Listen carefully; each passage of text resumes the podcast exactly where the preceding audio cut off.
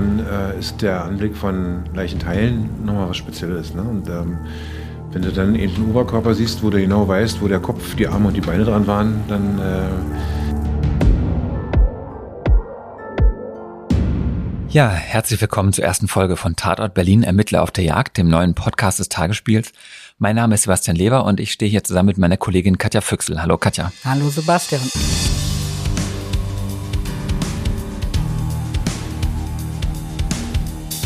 Keine Ahnung, wie es dir geht, aber also ich freue mich auf unsere Premiere, aber ich bin auch so ein bisschen aufgeregt, weil es ist ja totales Neuland für uns beide. Ich hoffe vor allen Dingen, dass die Kabel richtig eingesteckt sind und die wichtigen Knöpfe auf dem Mischpult auch gedrückt sind.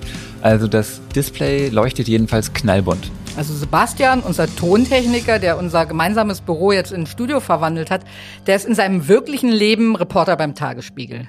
Und Katja ist unsere Expertin für Kriminalität und Justiz und sie hat etwas geschafft, das nur ganz, ganz wenigen Journalistinnen und Journalisten gelingt. Sie hat einen direkten Zugang ins Berliner Morddezernat bekommen. Ja, ich hatte das große Glück, das Berliner Morddezernat porträtieren zu dürfen. Und darum habe ich diesen Zugang zu allen acht Mordkommissionen und der Cold Case Einheit bekommen. Du bist da ein Jahr lang ein- und ausgegangen. Ja, fast. Also der Pförtner hat zur Begrüßung immer schon seine Witze gemacht. Aber es war wirklich eine extrem spannende Zeit. Und jetzt sind die Ermittler bereit, auch bei unserem Podcast mitzumachen. Also wir werden in jeder Folge einen Berliner Mordermittler vorstellen, der uns verrät, wie er seinen spannendsten Fall, also den Fall seines Lebens sozusagen gelöst hat. So ist es. Und in unserer ersten Folge heute geht es um eine zerstückelte Leiche eines Tätowierers, einen Verdächtigen, der glaubt, dass ihm die Polizei gar nichts kann, und einen Ermittler, der das Duell beinahe verloren hätte. Und unser erster Ermittler heißt Volker Herzberg. Ja, Volker Herzberg ist 55 Jahre alt, Polizeihauptkommissar. Er hat in dem Fall die Vernehmung geführt. Und mir Einblicke in seine Arbeit gegeben, die Außenstehenden normalerweise verborgen bleiben. Also er hat auch sehr ehrlich über seine Gefühle und über seine Sicht der Dinge gesprochen. Katja, soll ich den Fall mal erzählen? Ja, bitte, sehr gerne. Aber vorher sollten wir vielleicht noch erwähnen, dass wir die Namen der Täter, Opfer und Zeugen geändert haben. Beim heutigen Fall sieht es erstmal so aus, als ob es die Polizei sehr schwer haben wird, denn es gibt nur einen Körper oder besser ein Körperteil. Dieses Körperteil in einem Koffer, den zwei Angler im Berliner Stadtteil Oberschöneweide aus der Spree ziehen. Es ist ein Donnerstag, der 7. Juni 2001, als die beiden Angler nachmittags auf dem Grund einen schwarzen Rollkoffer entdecken. Darin finden sie einen menschlichen Torso, verpackt in einen Müllsack. Es ist klar, bei diesen Menschen hat es sich um einen Mann gehandelt, vermutlich auch um einen recht jungen. Was ist sonst noch klar, Katja? Na, der Torso ist relativ gut erhalten. Das heißt, der Mann kann noch nicht lange tot sein. Aber Sie haben natürlich überhaupt gar keine Ahnung, wer dieser Mensch ist. Aber immerhin gibt es ein Detail, das macht Ihnen so ein bisschen Hoffnung oder besser eine Reihe von Details, weil der ganze Torso ist mit Tattoos überdeckt. Und auf dem Schulterblatt, also unterm Nacken, findet sich ein ganz besonderes Tattoo. Das ist so ein Handteller großes Herz, umrankt von einer roten Schlange, von Sternen und Kreuzen, also sehr kunstvoll. Und da ist auch jedem Laien wird da klar, wenn er raufguckt, das ist keine 0815-Nummer von der Neuköllner Hermannstraße. Das heißt, es gibt die Chance, dass ein Zeuge dieses Tattoo wiedererkennt und vielleicht sagen kann, wer es getragen hat. Oder? Naja, naja, vielleicht sogar noch besser. Also vielleicht lässt sich ja sogar der Tätowierer finden, der dieses Tattoo gestochen hat. Also beginnen die Ermittler sich erstmal so in der Tattoo-Szene umzuhören, in Studios und so weiter und so fort. Und da erfahren sie, dass nun ausgerechnet zufälligerweise am Wochenende die Tattoo-Convention stattfindet. Also das Treffen aller Tätowierer Berlins sozusagen und der Bundesrepublik. Das findet in Huxleys Neuer Welt statt. Und als dann morgens da die Tore öffnen am Samstag, stehen unsere Ermittler und Ermittlerinnen von der achten Mordkommission mit Fotos vor den Toren Autoren und dann fangen die an, sich von Stand zu Stand zu, durchzufragen. Wir haben ja schon angedeutet, dass dies der spannendste Fall im Leben des Berliner Ermittlers Volker Herzberg ist. Ähm, seine Stimme haben wir bereits zu Beginn der Folge gehört. Was ist das denn so für ein Typ? Im wahrsten Sinne des Wortes ein Bulle. Also fast zwei Meter groß, wiegt fast 150 Kilo, ist äh, trainiert American Football ähm, in der Mordkommission nennen sie ihn weniger überraschend äh, dann großer oder manchmal auch dicker. Also ich bin jedenfalls mit Herzberg, das war so Hochzeit Corona Lockdown, darum bin ich mit Herzberg um den Kreuzberger Landwehrkanal gelaufen, um über seine Arbeit zu reden. Und das ist so ein Typ, alle 100 Meter bleibt er stehen, weil ihm irgendwas Spannendes auffällt. Also seien es die Infotafeln vom oberen Krankenhaus oder das Spiel der Schwäne oder die Melodie eines Straßenmusikers, das über die, das Wasser gleitet. Hm, also ein Romantiker, oder? Hm, ja, aber einer, der dann eben weitergeht, um von Menschen zu erzählen, die andere erschlagen, vergewaltigt oder zerteilt haben. Und stimmt es, dass Herzberg der erste Schutzpolizist ist, der es in Berlin bis in die Mordkommission geschafft hat? Ganz genau. Der war Streifenpolizist, hat auf der Straße angefangen, hat sich dann hochgearbeitet im MEK, also dem mobilen Einsatzkommando, und hat dann wirklich als erster einen Job in der Mord, im Morddezernat bekommen. Und der Chef bei der zweiten Mordkommission sagt über Herzberg, der kann mit Menschen wie kein zweiter. Aber das alleine reicht natürlich nicht. Herzberg sagt, er habe in der Keitstraße bei den Besten gelernt. Und in meinem Umfeld war das so, dass die Menschen, von denen ich gelernt habe, ähm, eine ganz spezielle Art hatten zu vernehmen, eine ganz spezielle Art zu fragen und eine hohe Ausdauer beim Zuhören bewiesen haben. Und nicht nur ein Gespräch verändern enden lassen oder eine Vernehmung einfach beenden, weil sie müde sind, sondern so lange zu fragen, bis das Rätsel gelöst ist. Und das hat mich schwer beeindruckt. Ähm, am Anfang war ich äh, nur in Anführungsstrichen Beisitzer. Die Mordkommission führt in der Regel die Vernehmungen zu zweit durch, also mit zwei Vernehmern und wenn vorhanden noch eine Schreibkraft. Und da hatte ich viel Zeit und auch wirklich zwei Jahre zuzugucken und zu lernen ähm, von zwei, drei Vernehmern, die einfach eine eine Art hatten, in die Menschen reinzuschlüpfen, ähm, die mich wirklich beeindruckt hat und wo ich auch die Ehrlichkeit der Frage akzeptiert habe, nicht nur den Wunsch, einen Fall zu lösen, sondern auch zu verstehen, warum was passiert ist. Und das war dann auch Grundlage meiner Arbeit.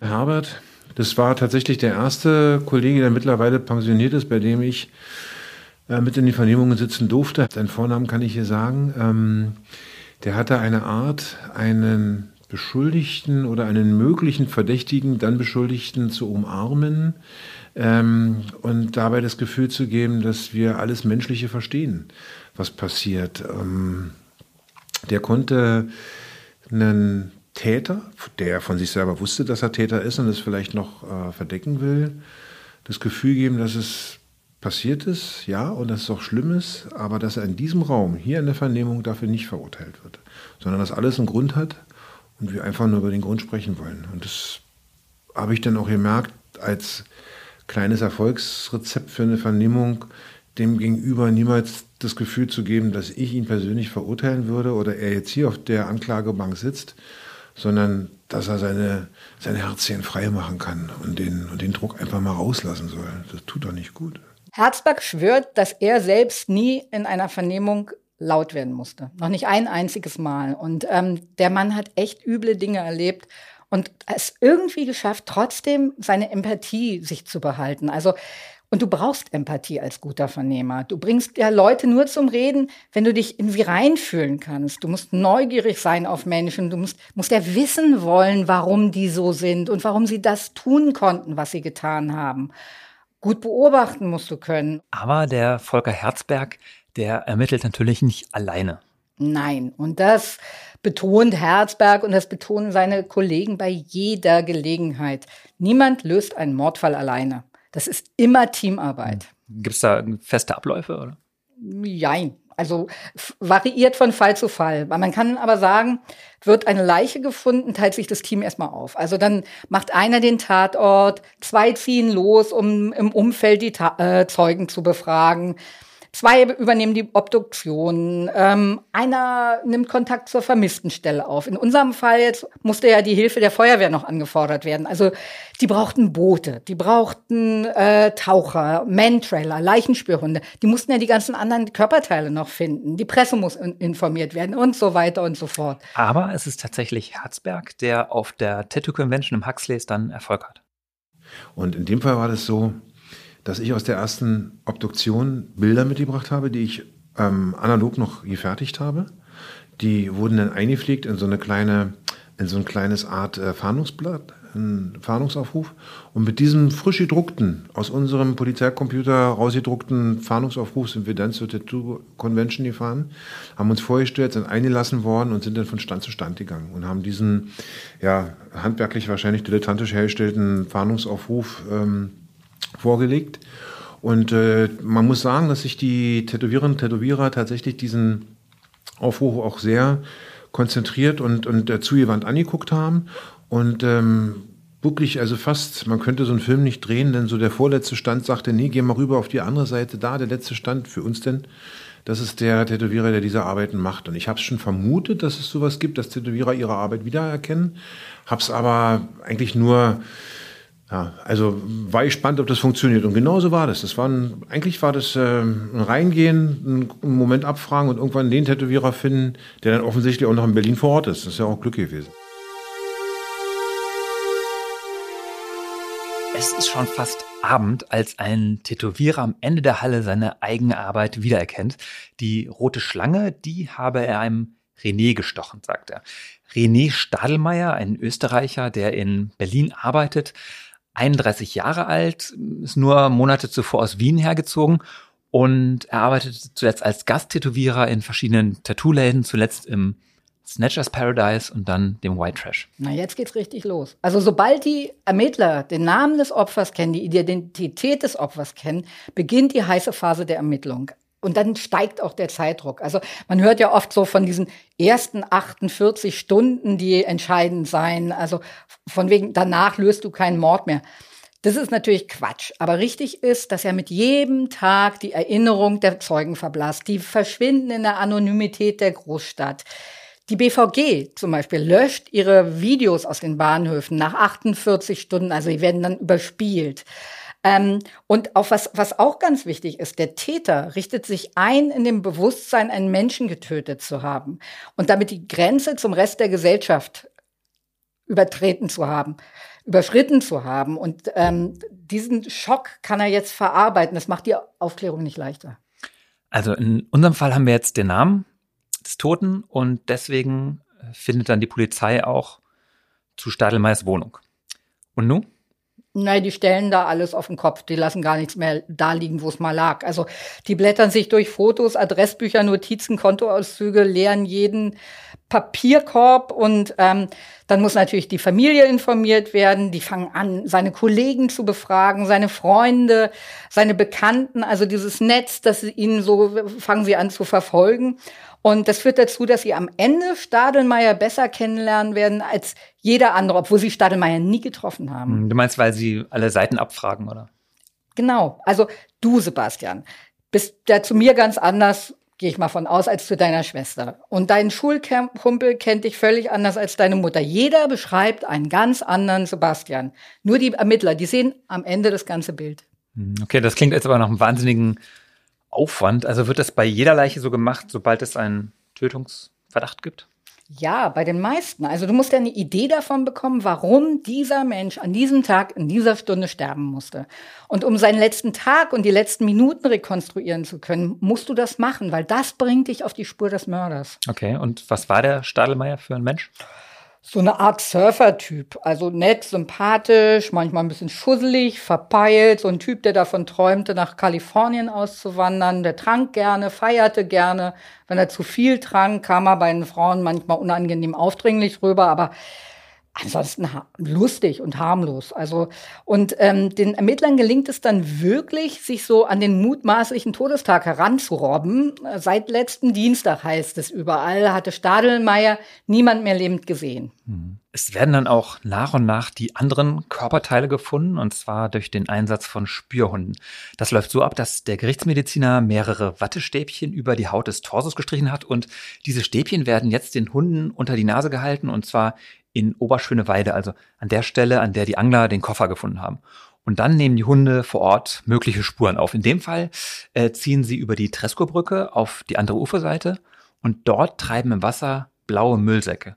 Und darin befinden sich die Arme und Beine des Toten. Ja, auch alles tätowiert. Und die Motive passen zum Torso des Toten. Also aus der Obduktion wird jetzt so eine Art Puzzle. Und das setzt Herzberg auch ziemlich zu. Also es ist so, dass der Anblick einer Leiche an sich ja schon mh, hm, nicht selbstverständlich ist und viele vor unlösbare Aufgaben stellt. Das kannst du dich natürlich bei der Polizei da schwer gegen wehren. Aber dann äh, ist der Anblick von Leichenteilen nochmal was Spezielles. Ne? Und ähm, wenn du dann eben einen Oberkörper siehst, wo du genau weißt, wo der Kopf, die Arme und die Beine dran waren, dann äh, regt es auch die, die ähm, unangenehme Fantasie an. Nämlich, was ist mit den Teilen passiert, wo sind die? Und ähm, dann kommt dazu, dass ja der Oberkörper auch noch eine, eine Bauchhöhle hat, die da in dem Fall freigeräumt war, was also sofort irgendwie an ein Ausnehmen eines erlegten Tieres erinnert. Und da muss man natürlich aufpassen, dass einen die Gedanken nicht in, in eine Richtung treiben, die ähm, ähm, skurril werden, sondern dass man einfach sagt, okay, hier ist ein Teil eines Menschen und in der Regel ist es so, dass die Verbringung eines Leichen, einer, einer Leiche einfach problematisch ist. Und hoffentlich ist es in dem Fall auch so gewesen. Also das war der erste äh, Torso, den ich abgetrennt äh, gesehen habe. Ähm, äh, offensichtlich dann eben auch wissen, dass da noch andere Teile kommen werden. Und so war es ja dann auch, als dann dieser Torso in die Kühlung ging, war das für mich erstmal abgeschlossen und auch soweit ähm, verarbeitet. Aber als dann äh, kurze Zeit später ähm, Beine und Arme gefunden wurden äh, und ich dann wieder in der Obduktionshalle stand, da war auch klar, jetzt kommt der Torso nochmal dazu, weil wir natürlich nicht sicher sein können, ob eventuell noch eine, ein Stück vom Bein fehlt oder in irgendeiner Art und Weise da tatsächlich ähm, ja, irgendwas stattgefunden hat, was wir nicht hoffen.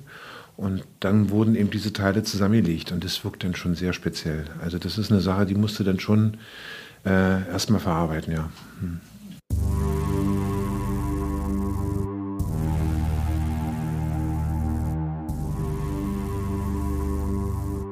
In der Nähe der Tresco-Brücke bergen jetzt die Taucher dann noch einen Koffer, und zwar mit dem Unterleib.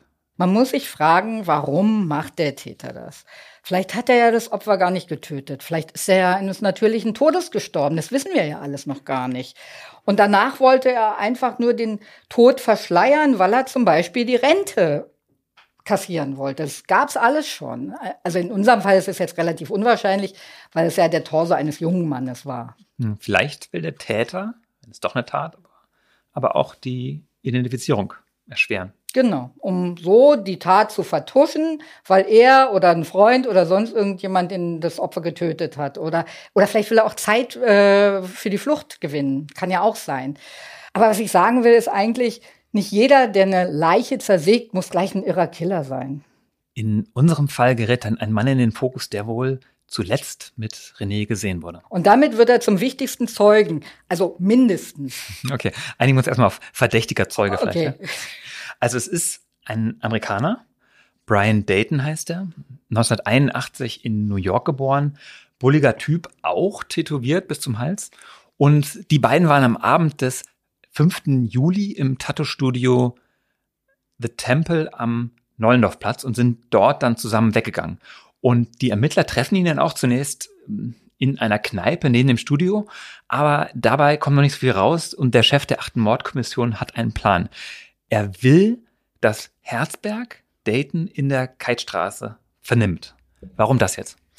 um psychologischen Druck aufzubauen. Also stell dir mal vor, du sitzt in deinem Wohnzimmer oder in deiner Lieblingskneipe. Da plauderst du locker vor dich hin und lügst das Blaue vom Himmel runter. Das fällt dir total leicht. In der Keitstraße wollen die Ermittler aber ihren Heimvorteil nutzen. Für die ist es nämlich besser, wenn Zeugen und Verdächtige unter Stress sind, also die aus der Situation raus wollen, die sich daraus befreien wollen. Weil wer was zu verbergen hat, macht in solchen Situationen gerne Fehler. Dürftest du dir das äh, Vernehmungszimmer angucken?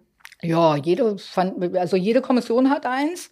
Und ähm, in diesen Vernehmungszimmern machen das die Ermittler den Zeugen und den Verdächtigen so richtig schön ungemütlich. Ich muss dir das so vorstellen, schmaler Raum, fieses Neonlicht, kahle Wände. Also auf jeden Fall ist immer die Wand kahl, auf die der Verdächtige, also der Vernommene äh, raufschaut.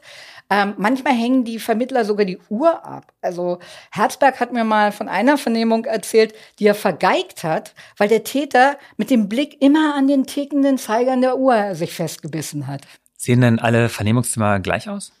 Also gemeinsam haben sie alle einen Schreibtisch, an dem die Protokollantin sitzt, also und rechts von der Protokollantin sitzt der Befragte. Links zwei Ermittler oder Ermittlerinnen. Am Kopfende gegebenenfalls der Anwalt und ein Dolmetscher. Also Platz ist da nicht, aber die werden dann noch, so reingezwängt.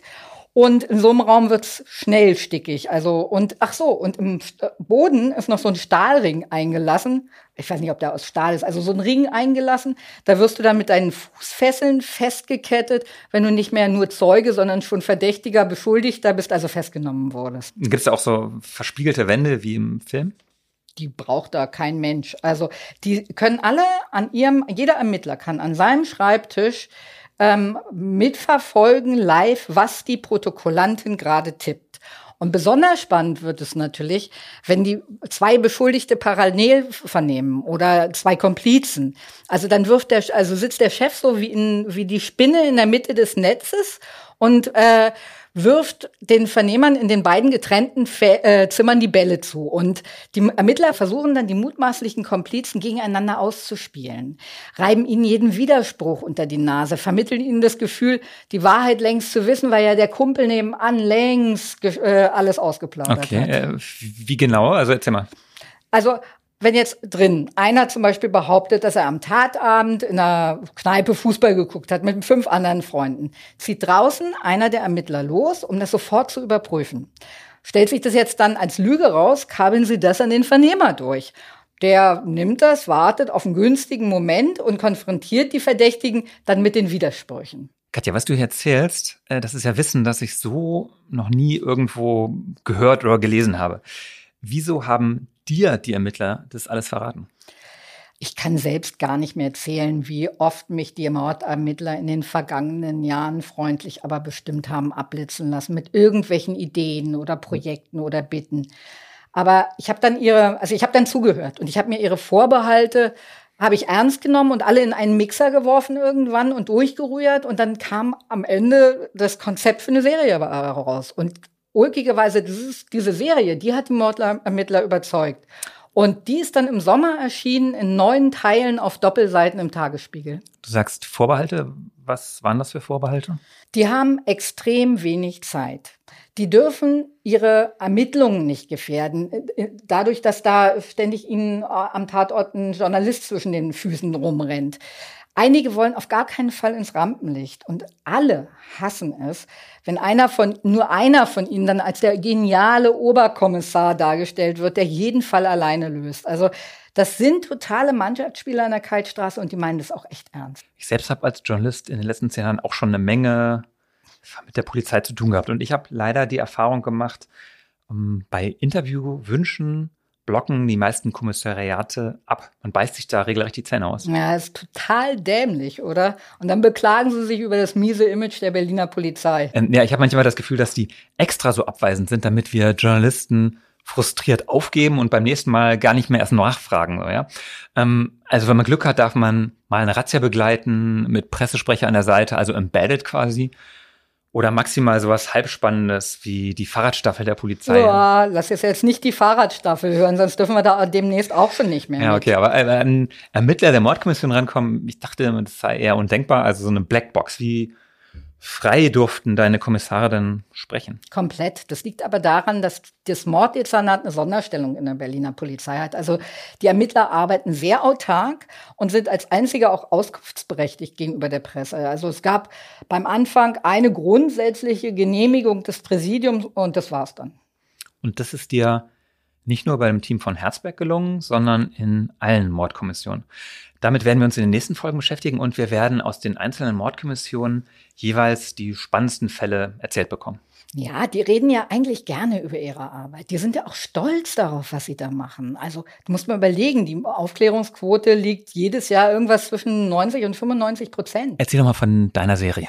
Also, die Idee war, dass jedes der neuen Ermittlerteams sich einen Fall aussucht, der für seine Ermittler oder Ermittlerin ganz besonders spannend war. Und der Deal war, dass ich mir vorher die Urteile, die psychiatrischen Gutachten, alles, was man so für so einen Fall bekommen kann, die Gerichtsberichterstattung, Polizeiberichterstattung, dass ich mir das alles besorge, mich da einlese. Und so konnten wir dann uns bei der, in der Keitstraße ganz auf den Gang der Ermittlungen und auf die persönliche Sicht der Ermittler konzentrieren. Okay, also zurück zum Fall der tätowierten Leiche und dem Amerikaner Brian Dayton, der unter Verdacht geraten ist. Volker Herzberg gelingt es also tatsächlich, Dayton ins Verhörzimmer in die Keitstraße zu bekommen. Ja, der, der fühlt sich komplett sicher, kommt als Zeuge freiwillig mit. Dessen Version ist ja, ja, er hat das Opfer schon gekannt, sie seien entfernte Bekannte gewesen und an dem Abend des Todes seien sie vom Tattoo-Studio weitergezogen, hätten sich auf eine Parkbank gesetzt, dort Wodka mit O-Saft getrunken und sich dann irgendwann verabschiedet und seinen getrennte Wege gegangen. Und so könnte es natürlich auch gewesen sein. Wie geht Volker Herzberg jetzt vor? Also am Anfang fragt er ihn erstmal, ob er eine Speichelprobe nehmen darf. Und dann im Lauf des Gesprächs fragt er so ganz beifällig, ob sie auch mal in sein Handy gucken könnten. Und dann geht es erstmal scheinbar harmlos los. Fragt, wo Dayton herkommt, wann es ihn nach Berlin verschlagen hat, wann und wie er Stadelmeier kennengelernt hat, wo sie, wo sie den Abend verbracht haben. Und während die beiden da so gemütlich plaudern, fährt draußen ein Ermittler, nimmt sich die Speichelprobe und fährt damit direkt ins Labor am Tempelhofer Damm. Und der andere Ermittler kommt rein und nimmt sich das Handy und marschiert damit in den dritten Stock. Da sitzt nämlich die Auswerteeinheit. Und die machen jetzt die Chatverläufe, die SMS, die WhatsApp, alles lesbar für die Ermittler. Und bei seinem Provider werden dann außerdem noch die Handydaten abgefragt. Und da tauchen die ersten Widersprüche zu seiner Aussage auf. Also sein Handy war in der Nacht zum Mittwoch nicht bei ihm zu Hause, sondern in einem Funkmast in Schöneweide eingeloggt. Futter für Herzberg und seine Vernehmung. Er wirft die ersten Köder aus. Er hat mir mal beschrieben, wie man den Verlauf einer Vernehmung sich so vorzustellen hat. Der geübte Mordermittler, in dem Fall unser Kommissariatsleiter, sagte so, jetzt haben wir den gefunden, der ihn offensichtlich zuletzt gesehen hat. Das haben wir jetzt belastbar. Das heißt, da kleben wir uns mal ran und werden mal alle Informationen aus allen Taschen holen, die wir in seiner Jacke finden. Und ähm, das war also für mich schon ein, eine hohe Spannung, äh, immer wissend, dass das auch der Mann sein kann, der ihn zuletzt gesehen hat, und zwar im Wortsinne. In diesem Fall mit diesem Druck im Hintergrund, diesen, äh, diesen, dieses furchtbare Verbrechen zu haben äh, und das Gefühl, dass ich hier jemand vor mir habe, der mehr weiß, als er mir jetzt sagt, ähm, war die Kunst oder das Problem, ihn so langsam in Bewegung zu bringen, dass wir beide wie in einer gleichmäßigen Bewegung von rechts nach links trotzdem auf meine Seite kommen. Stellen Sie sich das als Brücke vor und wir treffen uns in der Mitte der Brücke und er möchte nur bis hierher gehen. Er sagt, okay, wir haben ihn, wir haben uns gesehen an dem Abend, aber weiter kann ich nicht gehen. Und ich sage, klar, verstehe ich, aber da sind noch Fragen offen. Und wir beide bewegen uns langsam und ich ziehe ihn langsam auf meine Seite der Brücke. Und dann erzählt er mir, dass er mit ihm noch unterwegs gewesen ist, dass er mit ihm sogar noch zu Hause gewesen sei. Dann hätte man sich da erst getrennt und da ergeben sich ganz neue Wege. Und so würde ich das verbildlichen. Dem Ermittler fällt auf, dass die rechte Hand des Amerikaners geschwollen ist. Das ist einer dieser Überraschungsangriffe. Also im Geplänkel über Daytons Jugend schießt diese Frage wie so eine Kobra hervor. Aber also er landet keinen Treffer damit. Dayton findet erstmal für alles eine Erklärung. Er behauptet, ja, die Hand ist immer so dick, ist ein alter Bruch, alles Knochen ist gar nicht geschwollen. Herzberg glaubt ihm natürlich kein Wort, aber wenn man mal so eine Vernehmung liest, merkt man, dass die so eine ganz eigene Melodie entwickelt, also so ein Rhythmus. Das plätschert erst so vor sich hin, dann wird schneller, mal chaotisch, dann stockt, dann wird wieder ruhiger, zieht wieder an, wird wieder härter. Also der Chef von Herzberg hat das mal mit der Moldau von Smetana verglichen. Im Verhör erzählt Dayton ja auch, dass er eine Freundin hat, die in Schöneweide lebt. Also nicht weit von der Stelle, wo die Leichenteile gefunden wurden. Und er sagt, seine Freundin arbeite in einer Tierarztpraxis und er will das letzte Mal vor zwei Tagen bei ihr gewesen sein. Ja, er verstrickt sich immer mehr in seine Widersprüche. Kurz vorher hat er behauptet, dass er in der Gegend zwei Monate vorher das letzte Mal war und dass er da sowieso nur hinfährt, wenn er mit seinen Kumpels, seine Kumpels da in eine Nazi-Kneipe wollen, wo er dann mitfährt im Auto, weil er ist ja viel zu besoffen, um alleine überhaupt da hinzukommen. Und dann erzählt er aber, dass er vor zwei Tagen bei seiner Freundin in der Gegend war und da mit der BVG immer hinfährt. Und dann sagt er aber, als er darauf angesprochen wird, Ja, er hatte ja keine Ahnung, dass Oberschöneweide und Schöneweide eine Gegend seien. Und also er bleibt dabei. Und es zehrt schon sehr an den eigenen Kräften. Du hast ja diese eigenen Körper ähm, Reserven nicht unendlich. Das heißt, du merkst auch, dass die Stunden ins Land gehen und ähm, du möchtest aber trotzdem zu einem Ergebnis kommen. Und ähm, du könntest natürlich auch sagen, mit der Faust auf den Tisch hauen und sagen, so, dann reicht mir das jetzt, ich bin müde, ich gehe nach Hause. Aber das wäre natürlich keine Alternative und dann geht die halbe Stunde zur Stunde, zu zwei, drei, vier Stunden. Ähm, man bekommt selber Hunger und Durst und du merkst auch, dass bei deinen beteiligten Kollegen die Kraft ausgeht.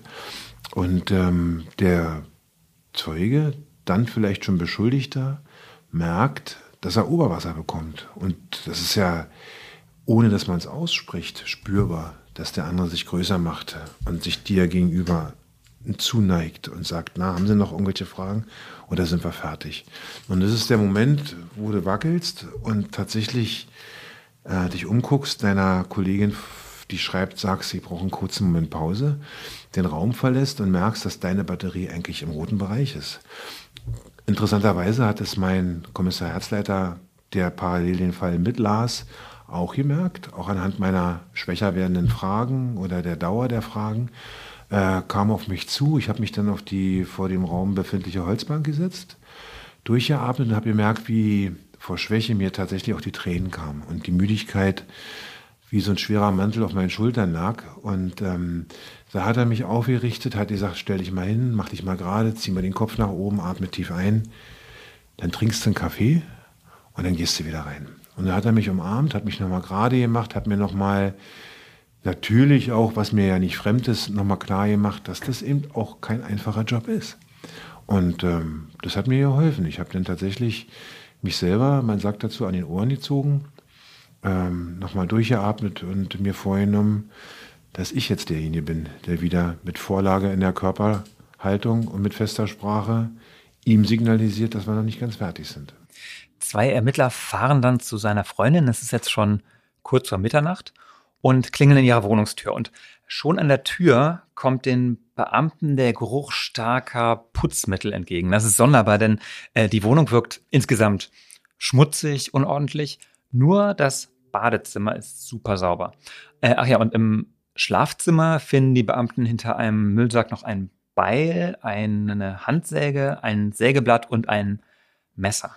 Ja, sagen wir mal, das erhärtet den Verdacht. Also die nehmen jetzt die Freundin mit, aber noch als Zeugin auch ins LKA 1 äh, in die Keitstraße. Und jetzt kommt es zu dieser Situation, von der ich vorhin erzählt habe getrennte Vernehmungen, Parallelvernehmungen. In dem einen Zimmer sitzt Brian Dayton, in dem anderen seine Freundin zwei Zimmer weiter.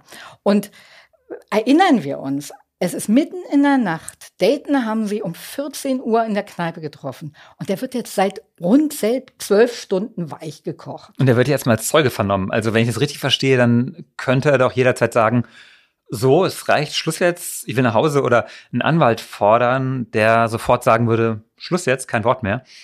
Ähm, also ich würde an seiner Stelle genau das tun. Warum macht er das nicht?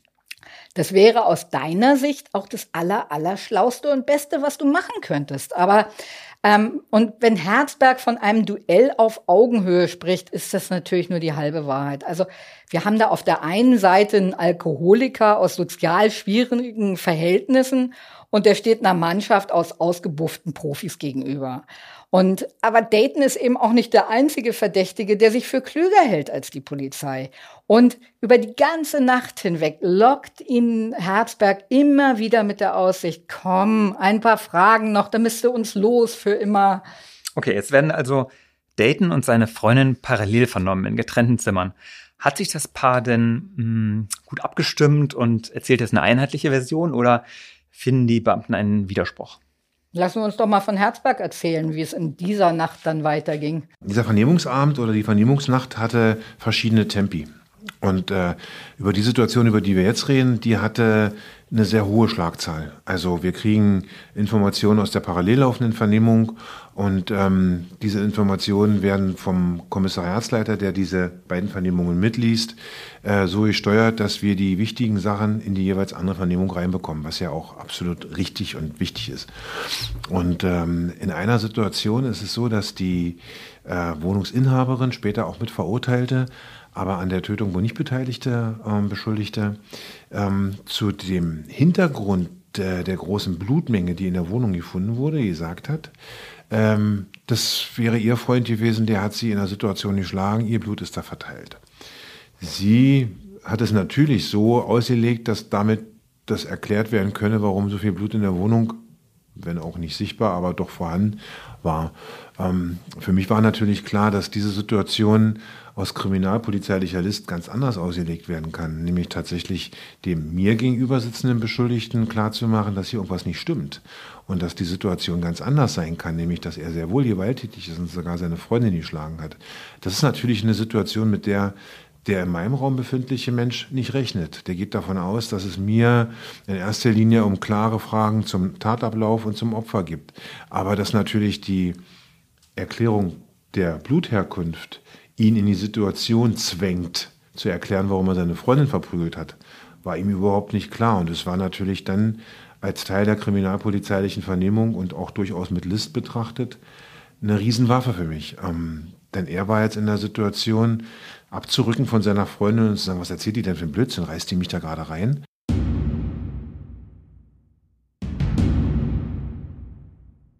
Warte mal, lass mich das noch mal jetzt kurz erklären für alle, die das nicht ganz richtig mitbekommen haben. Herzberg suggeriert Dayton, dass seine Freundin ihn verraten hat. Er behauptet, er habe sie geschlagen, das sei ihr Blut im, im Badezimmer. Tatsächlich will sie ihren Freund damit nur schützen. Aber wörtwörtlich stimmt es ja, was Herzberg gesagt hat. Und das nennt man dann kriminalistische List. Und hätte in der Situation auch einfach lügen dürfen? Also hätte er zum Beispiel sagen können, ja, ihre Freundin im Nebenraum, die hat uns gerade verraten, dass sie den Mann getötet nein, hat. Nein, nein, nein, nein, nein, das geht nicht. Also Täuschungen und Lügen hat der Gesetzgeber explizit verboten. Also man darf nicht behaupten, dass man irgendwelche Spuren gefunden hätte, wenn man sie nicht gefunden hat. Wenn du nichts in der Hand hast, darfst du auch nicht erzählen, der Fall sei praktisch gelöst. Jetzt hilft nur noch ein Geständnis, damit es dir jemals besser geht vor Gericht oder so. Das wäre eine verbotene Lüge. Hm. Und was wäre eine erlaubte List?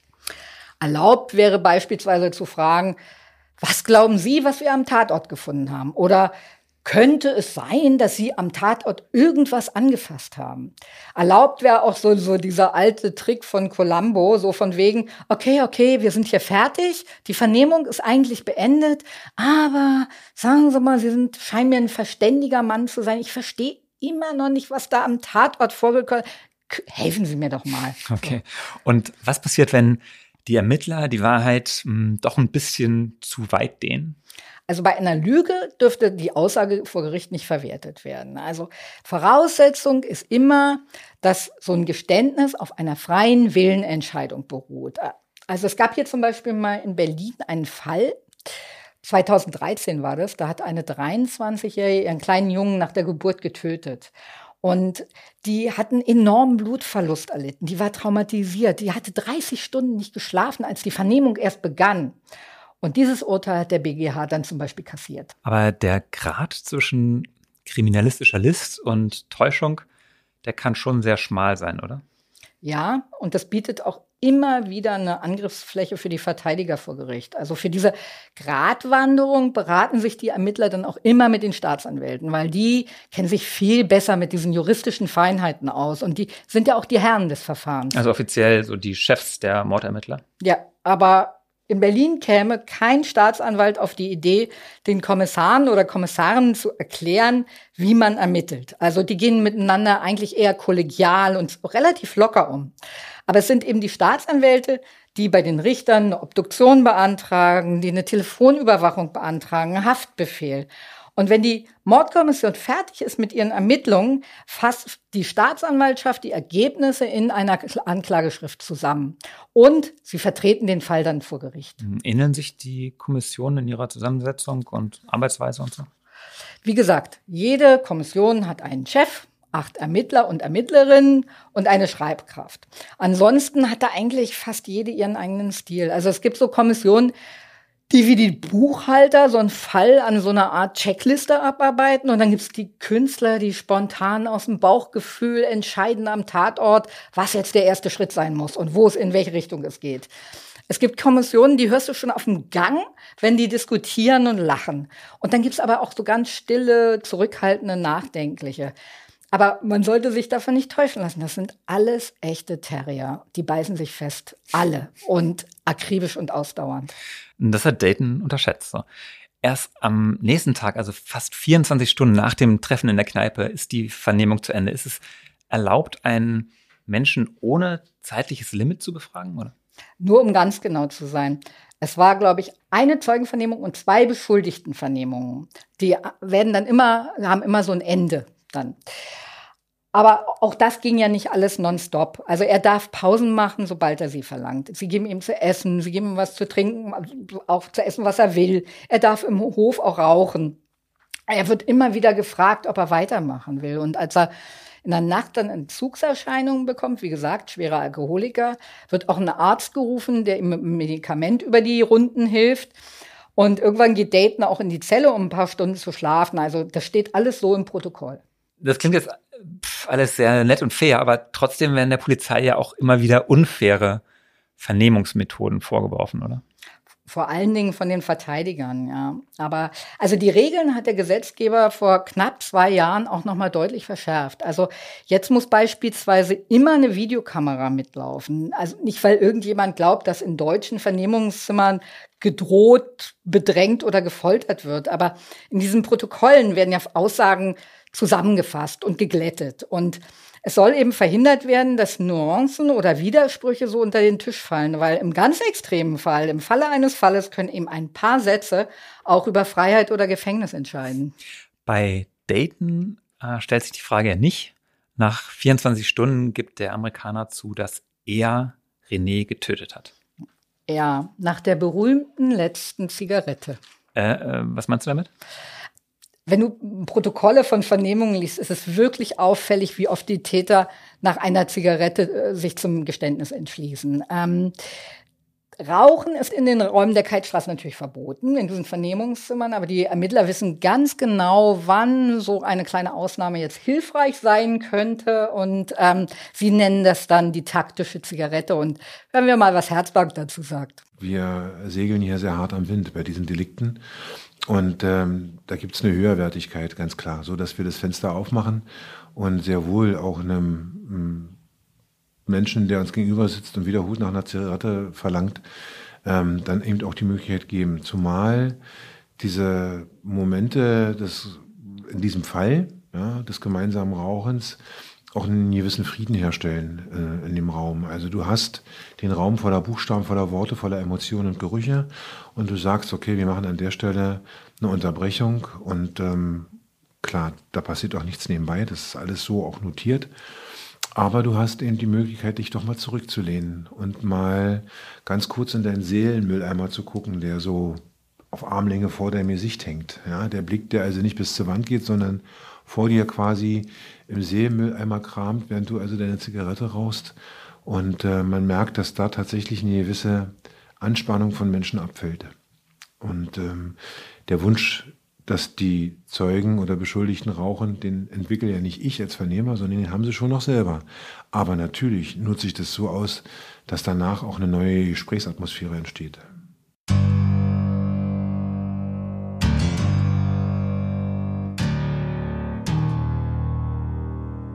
Aber es ist natürlich nicht nur die Zigarette. Tatsächlich hatten sie am Vormittag sind die Ergebnisse des Labors eingetroffen und das Ergebnis war, dass sie DNA am Koffer von Dayton gefunden haben.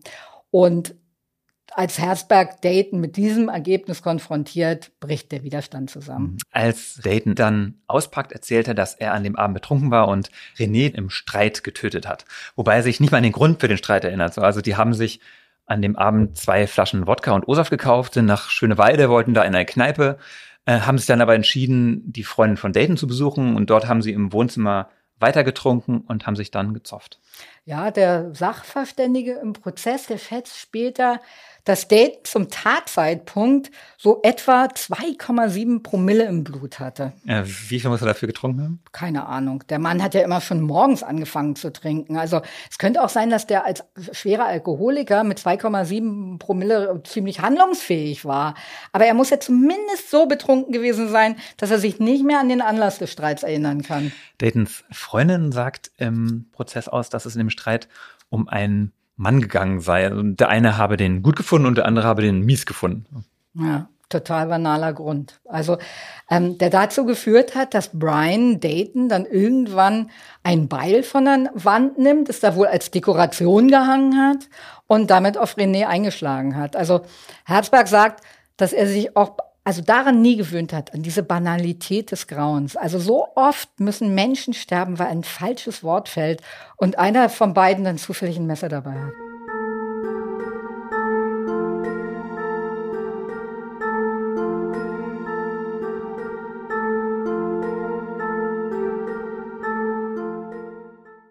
Die Freundin sagt vor Gericht auch, dass sie es selbst mit der Angst zu tun bekommen hat, als sie Brian dann mit erhobener Axt da vor der Badewanne hat stehen sehen. Ja, und sie hat dann den in Plastiktüten verpackten Kopf in einen Rucksack gepackt und sich mit dieser Fracht dann in eine Tram gesetzt. Also das bringst du aber auch nicht, wenn du jetzt nun besonders zart beseitet bist. Das muss man sich mal vorstellen. Also du sitzt da als Unbeteiligter in der Tram und ahnst nicht, dass die Frau neben dir in ihrem Rucksack einen Menschenkopf hat. Äh, was für ein Horror. Jedenfalls hat sie den Kopf dann auf dem Weg in die Tierarztpraxis im Reinickendorfer Schäfersee versenkt. Ja, aber nochmal einen Schritt zurück. Also man darf sich die beiden nicht als ausgekochtes Ganoven-Psychopathenpaar vorstellen. Also das Mädchen war irgendwann aus der Provinz nach Berlin gekommen, weil es hier äh, eine Ausbildung als Tierarzthelferin machen wollte. Die ist beim Feiern in falsche Kreise geraten, hat Drogen genommen, getrunken und wurde, es wurde dann eben ganz schlimm, als sie Brian Dayton kennengelernt hat. Ähm, Freunde sagen, die war praktisch dann nur noch immer betrunken. Und eine Freundin hat, einer Freundin hat sie auch anvertraut, dass sie sich eigentlich von ihm schon lange hatte trennen wollen, aber irgendwie sich nicht getraut hat, den Schlussstrich zu ziehen. Hm, und die Zerstückelung? Das hat Brian, wie er dann in der Vernehmung zugibt, gemacht, weil er die Identifizierung des Opfers verhindern wollte. Aber auch er, sagt Herzberg, war jetzt nicht so ein eiskalter Killer ich behaupte auch jetzt noch, dass äh, Dayton kein Monster ist. Ähm, das, was natürlich nach außen hin durchkommt, durchscheint, ist das Bild eines Menschen, der den anderen tötet, zerstückelt und beseitigt. Aber ich sage es Ihnen ganz ehrlich, die Tötung aus dem Streitgeschehen heraus und das Problem der Leichenbeseitigung, das sind zwei völlig verschiedene Schuhe. Der ist morgens nicht aufgestanden und hat sich überlegt, wenn ich jemand die tötet haben sollte, wie beseitige ich denn die Leiche? Der ist abends losgegangen, hat in einem alkoholisierten Zustand einen Streit gehabt, in dem er dann völlig übertötet, völlig überreagiert und jetzt vor dem Sterbenden oder mittlerweile Toten sitzt und sagt, was mache ich jetzt mit dem? Und das ist ein handwerklich nachvollziehbares Problem, auch wenn es für die Gesellschaft widerlich und ekelhaft ist, kann ich das natürlich nachvollziehen. Ja, das ist für mich auch nicht schön. Aber tatsächlich verstehe ich natürlich, dass ein Mensch in die Situation gekommen ist und sich daraus jetzt befreien will. Und nur darum geht es bei Verständnis. Ähm, Volker Herzberg hat Dayton nach dessen Geständnis noch eine Frage gestellt, die ich ziemlich widerlich finde, aber die wohl sein musste. Und die Frage lautete, hatten Sie in Ihrem Leben Erfahrung mit der Fleischverarbeitung? Was war die Antwort, Katja? Ja, hatte er. Nämlich durch die Jagd. Er hat zu Hause in den USA Rehe und Rotwild gejagt. Also er sagt, er konnte sich nicht dazu durchringen, den toten Tätowierer zu häuten, um die Tattoos verschwinden zu lassen und die Identifizierung dadurch vielleicht zu verhindern. Und wenn du es auch noch ganz genau wissen willst, er hatte auch versucht, ihm den Schädel samt Kiefer zu zertrümmern. Aber er sagt, dass ihm dabei das richtige Werkzeug gefehlt hat. Das ist hart, sowas zu hören und auch natürlich abstoßend. Aber das sind nicht die Gefühle, die jetzt bei Volker Herzberg am Ende des Verhörs dominiert haben, oder? Spurlos geht sowas auch nicht an Herzberg vorbei. Also er hat mir das so erzählt.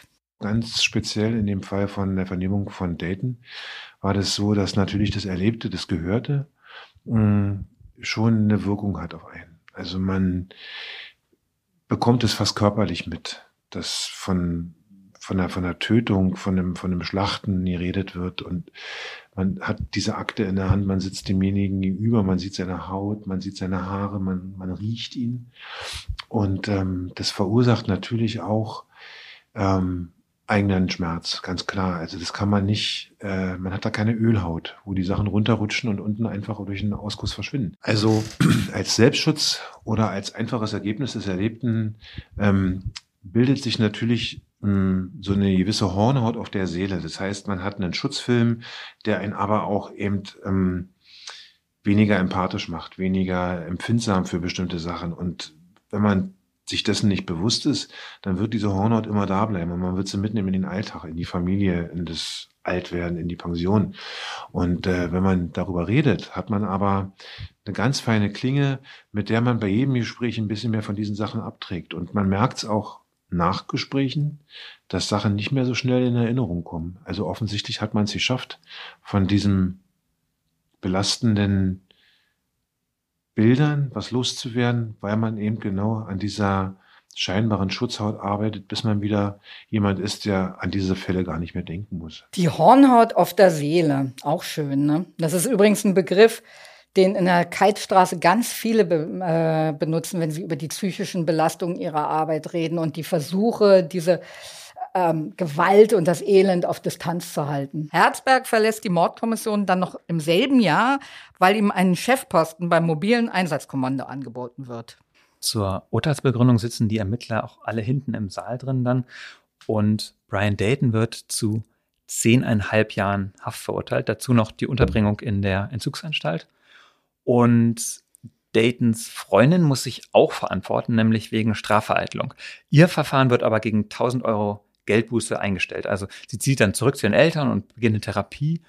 Auch wenn ihre Version alles andere als glaubhaft war, hat das Gericht offenbar Mitgefühl und lässt sie dann mit einer vergleichsweise, vergleichsweise milden Strafe ziehen. Findest du das richtig? 1000 Euro Geldbuße. Man hat wirklich Glück gehabt. Zumal der Richter ja auch in seinem Urteil noch die besondere Grausamkeit des Täters hervorhebt, die ihn so ans Mittelalter erinnert. Also vor allem, weil Dayton mit dem Beil mehrfach auf Ober- und Unterkiefer seines Opfers eingeschlagen hat, während es noch gelebt hat. Der Richter sagt, eine brutalere Tat als einem Menschen mit einem Beil den Schädel zu spalten, kann man sich nicht vorstellen. Da bin ich mir ehrlich gesagt nicht sicher. Also ich kann mir schon noch grausamer vorstellen. Oh Gott, ich frage jetzt besser nicht, was es sein könnte. Oder, ähm, oder warte, gibt es einen Fall in der Serie, den du noch grausamer findest als die Zerstückelung des Tätowierers? Mm, ja, mehrere. Also zum Beispiel werden wir bald noch mit, mit einem 80-Jährigen zu tun bekommen, der durch Schläge so hart zugerichtet wird, dass er Verletzungen abbekommt, die man eigentlich, sagen jedenfalls Mediziner, nur durch einen Sturz aus richtig großer Höhe bekommen kann. Der Mord in der Kurfürstenstraße, ja, da, also da war alleine die Biografie des Opfers so unglaublich. Also es war ein 80-Jähriger, der in den acht Jahrzehnten so oft dem Tod entronnen war. Erst im KZ und später hat er einen Sturz aus dem neunten Stock überlebt, aus dem Hochhaus, weil er die Fenster putzen wollte. Ähm, da hat ihn ein Baum aufgefangen und darum hat er das überlebt und danach neuen Lebensmut gefasst und fing an zu tanzen und fing an, die Welt zu bereisen. Und dann läuft der alte Herr in der Kurfürstenstraße seinem Mörder über den Weg. Ein einziger Zufall. Aber ähm, mehr will ich jetzt nicht verraten. Aber wer es nicht aushält zu warten, kann ja schon mal nachlesen. Also alle Fälle gibt es auf der Tagesspiegel-Seite. Und mit dem Podcast kann ich beruhigen, wird sich da kaum was überschneiden.